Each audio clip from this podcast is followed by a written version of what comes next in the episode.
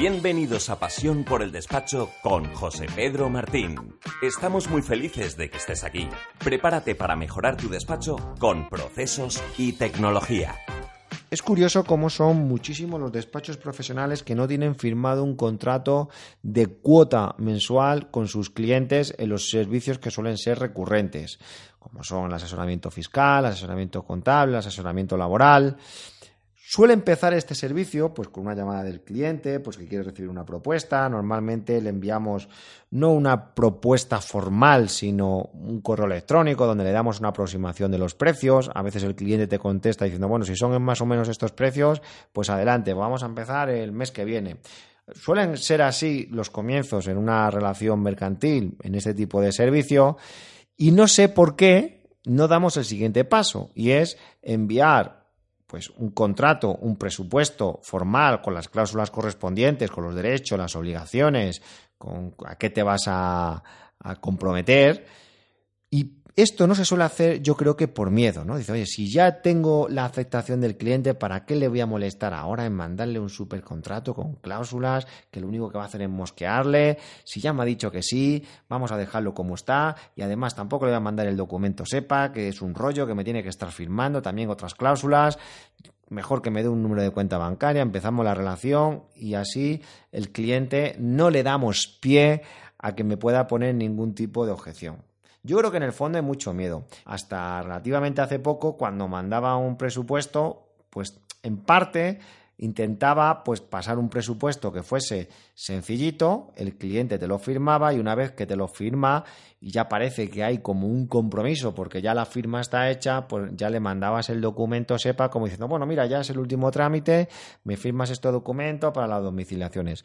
Pero dije, esto es absurdo, ¿por qué no puedo en el mismo documento del presupuesto, del contrato, incluir una hoja más, aunque parezca que son muchos documentos, pero matar dos pájaros de un tiro.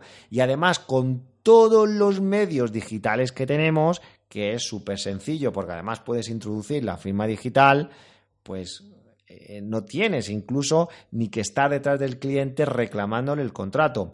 El otro día hablaba con un despacho profesional que había empezado a trabajar con pues, una de las aplicaciones de firma digital que hay. Dices que es una maravilla. Es que yo ahora ya envío el contrato al cliente y ese tipo de aplicación lo que te permite es poner recordatorios. Es decir, Tú envías el contrato y configuras que si a los cinco días no está firmado digitalmente, que el cliente lo pueda firmar desde el ordenador o lo pueda firmar incluso con el dedo en la tablet o en el móvil, pues que se le envíe de forma automática, como decía, un correo electrónico recordatorio. Y si a los cinco días siguientes no os ha firmado, le vuelves a mandar otro correo electrónico. Es decir, se ha convertido la aplicación en tu mejor departamento de administración. Y esto es fundamental, porque no te va a costar nada y no te preocupes que el cliente, por tener que firmar una, dos o tres hojas más, no va a dejar de que le prestes el servicio, no va a buscar otra asesoría simplemente por eso. Es verdad que y hay que ponerse en la piel del cliente porque nosotros también somos clientes de otro tipo de servicios oye, pues eh, nunca nos viene bien tener que firmar un contrato porque estás en la calle, porque realmente nunca tienes tiempo, vas a matar caballo, pero, pero, lo bueno de hacerlo de forma digital es que el cliente desde el propio móvil le puede echar un garabato. Le tenemos que dar facilidades al cliente.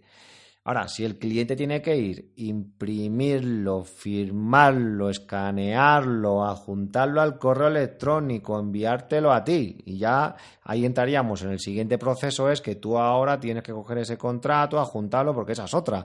¿Cuántas veces nos ha pasado en el despacho profesional que, oye, el, el, contrato del cliente no lo firmó, pues no lo sé, pues espera, ah, sí, mira, se lo mandó a Pepi y Pepi se lo mandó a Marcos y Marcos lo tiene todavía allí en el correo adjunto y ya, pero es que ese contrato debería estar adjuntado en la ficha correspondiente porque tenemos una carpeta de la subcarpeta en el Google Drive o en el Dropbox o donde sea que es donde tienen que estar las cosas.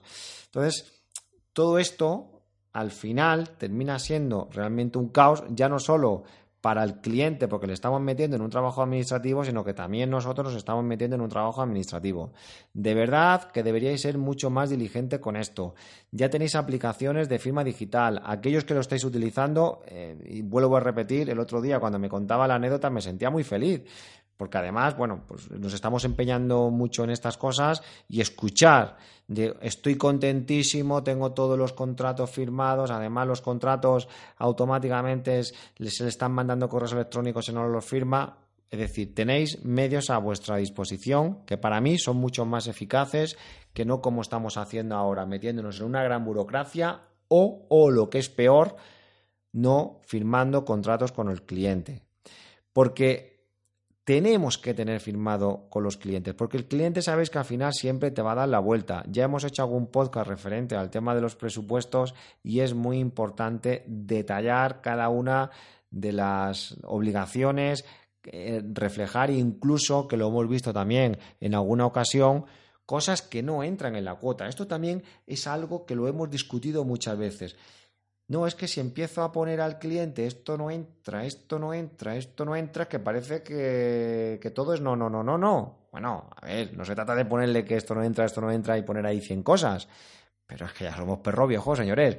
Sabemos que hay muchísimas cosas que si no lo pones, el cliente te va a intentar dar la vuelta. No, es que si no lo pones, que no está contratado. Ya, aquí no le ha pasado que te dice el cliente que la renta se incluye y en ningún sitio pone que la renta se incluye, pero el cliente no sé qué interpretaciones da con el tema fiscal y con los modelos, etcétera, que te intenta dar la vuelta, no. Pues eh, sabemos todos, por ejemplo, que en el tema de la renta hay que ponerla además en mayúscula. No se incluye la declaración de la renta.